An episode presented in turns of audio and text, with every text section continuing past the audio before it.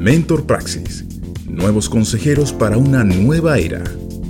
En este trayecto hablaremos de conceptos vitales para tu empresa. Estamos seguros de que será de tu interés. Bienvenidos. Bienvenidos eh, eh, toda, toda la audiencia de Mentor Praxis. Eh, recordarles que estos, estos segmentos forman parte de un programa que se llama Preparando a los empresarios como consejeros, avalado por la NAWAC, la Universidad de Anáhuac, México. Entonces, este, y estamos charlando con Cristian Alvarado y Sergio Seáñez sobre este apasionante tema de la, ejecución. Este es el tercer segmento. Y hoy quiero dedicarle eh, a este segmento una pregunta, una pregunta central, tanto para Cristian como para Sergio. Cristian, Sergio, ¿qué recomendaciones le podemos dar a aquellos empresarios que están imbuidos en la industria de los servicios, de los intangibles? ¿Qué tienen que observar hablando de innovación, de creatividad, de nuevas búsquedas? Eh, de flexibilidad y de velocidad que insiste tanto Sergio, ¿qué les podemos eh, recomendar a estos empresarios en la era de los servicios Em, para que puedan ejecutar inmediatamente con su equipo de trabajo. ¿Qué recomendaciones les, harías, Cristian?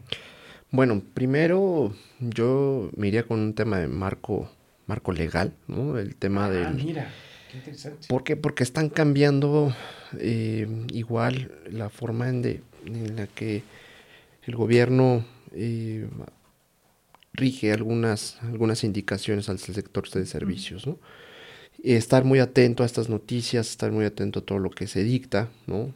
Dos, eh, la parte de innovación, ya la hablábamos hace, hace un rato, ¿no? El tema de innovación, de buscar cómo llegar más rápido a los clientes, ¿no?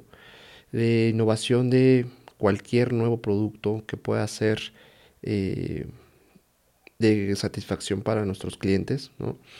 Mucho el tema también, el tema de de ahorro, ¿no? El tema de ahorro en costos, también muy importante. Tratar de ser lo más, lo más, eh, reducir todos los costos eh, innecesarios también, ¿no? Que a veces que nuestras cadenas de suministro ahí se ven eh, implantados, ¿no? Y pues hay muchas veces que esos, esos agentes de esas cadenas de suministro pues ya simplemente ya ni existen, ¿no? Y al final ahí tú los sigues considerando, ¿no? Entonces, eh, yo les recomendaría esos tres cosas, tres cosas. Y el, otro tema es la adaptabilidad también por, por cuarto, por mencionarlo.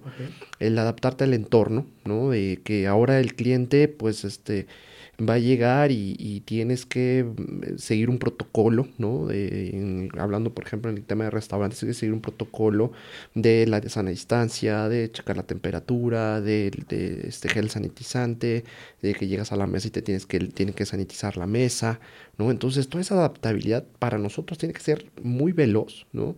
Para, para nosotros como empleados nos cuesta también trabajo esa adaptación porque pues es un nuevo forma de operar, por así decirlo, ¿no? Entonces, ahora cada 20 minutos tienes que estarte en constante lavando las manos. Entonces esa parte de adaptabilidad este, sí la tenemos que absorber muy rápido en nuestras empresas, ¿no? sobre todo en el tema de servicios. Muy bien, muchas gracias Cristian. Guárdate esas cuatro recomendaciones para cerrar este segmento, ¿no? Claro. Bueno, eh, te recuerdo, Sergio, estamos hablando de intangibles, ¿no? Entonces, en, eh, aquellos que están en cadenas intangibles de, de, ofrecer servicios, ¿qué recomendaciones les harías a los empresarios eh, para, eh, para, lograr, eh, para lograr esta velocidad, esta innovación, esta creatividad en, en esta nueva era? Yo lo que te diría, Carlos, es que durante los últimos años nos hemos enfocado en vender algo. Y creo que pocos se han enfocado en ver lo que el cliente compra. Entonces, creo que lo primero es determinar claramente la necesidad de mi cliente.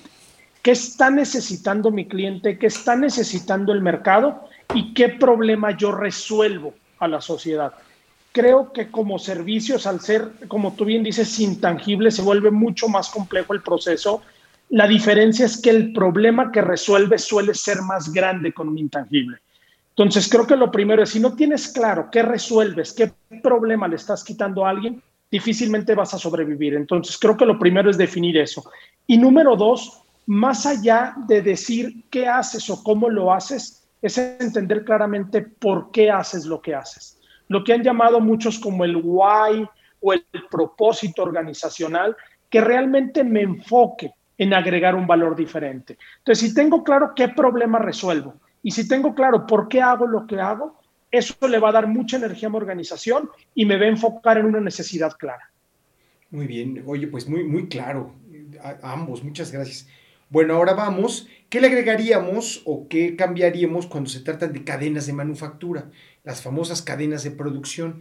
¿Qué es lo que, qué es lo que les, recomiendas, este, Cristian? Ahí entiendo que tú estás viendo mucho el tema de proveeduría, entonces seguramente tienes experiencia como cliente en la cadena sobre los que te venden insumos o manufactura, ¿qué, ¿qué, recomendaciones adicionales les harías a aquellos que están imbuidos en la industria de la manufactura?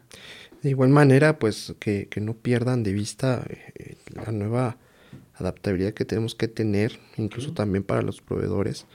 Eh, todo el tema de, asegurar la calidad de los productos, todo el tema de, de de un posible contagio que pueda llegar a través de nuestros productos que llegan, eh, el, recibo hacia nuestros centros de distribución, hacia nuestros operadores, ¿no? En esta parte sí se tiene que cuidar mucho.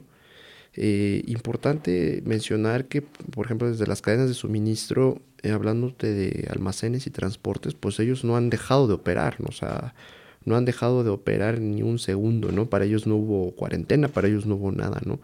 Entonces, eso es bien importante, uno, eh, cuidar, eh, cuidar muy bien a, nuestros empleados, ¿no?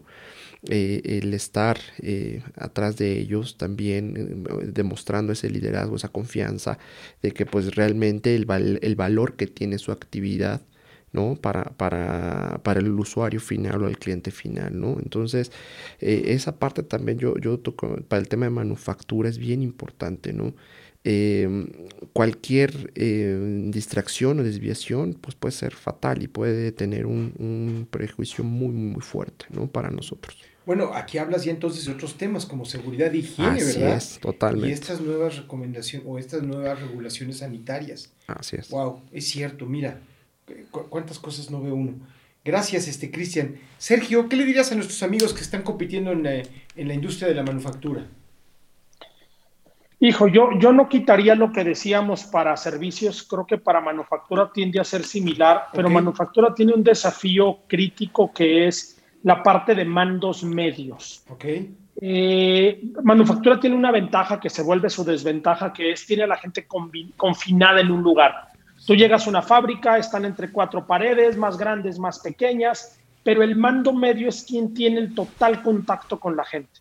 El supervisor, el líder de cuadrilla, etcétera, ellos moldean el comportamiento de los operadores y ahí es donde está el desafío en desarrollar esas competencias a nivel medio que realmente permitan que la gente se comporte como tú esperas.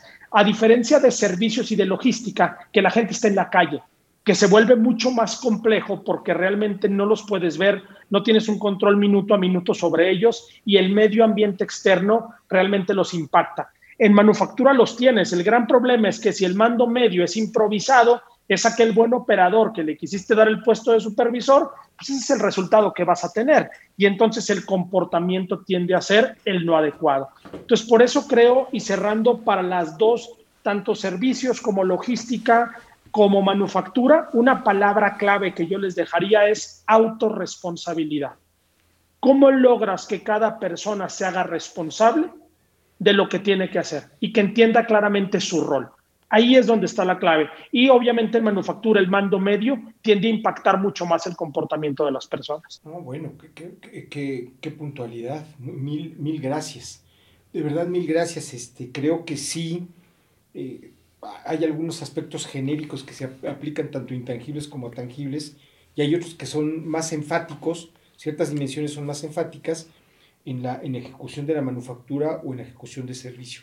Me parece extraordinario lo que acaban de decir. ¿Qué les parece entonces que anunciamos a nuestros escuchas que la próxima, la, el próximo fragmento, ¿no? el, próximo, la próxima entrega, tiene que ver con una metodología que Sergio domina y donde Cristian y yo como futuros clientes de Sergio le vamos a preguntar de qué va esa metodología para que todos los escuchas eh, entiendan lo que esta, mm, e, e, este concepto de agility eh, en las organizaciones eh, puede, puede ofrecer y puede lograr. Entonces, bueno, pues decirles que aquí estamos, estamos a la distancia de un WhatsApp. visítenos en www.mentorpraxis.com.mx. les tengo un anuncio a nuestros amigos de Oaxaca. En octubre abrimos los consejos allá. Vamos a abrir dos consejos en Oaxaca y muy probablemente en noviembre abramos Tijuana. Entonces, eh, estamos ampliando esta nueva era para nuevos consejeros y espero, espero saber de ustedes pronto insisto, por esto que son las redes sociales. Un abrazo para todos y nos vemos muy pronto. Regresa a escucharnos, el mejor contenido para colaborar contigo y enfrentar a esta nueva era. Síguenos en arroba mentorpraxis por Instagram, Facebook y YouTube y entra a www.mentorpraxis.com.mx.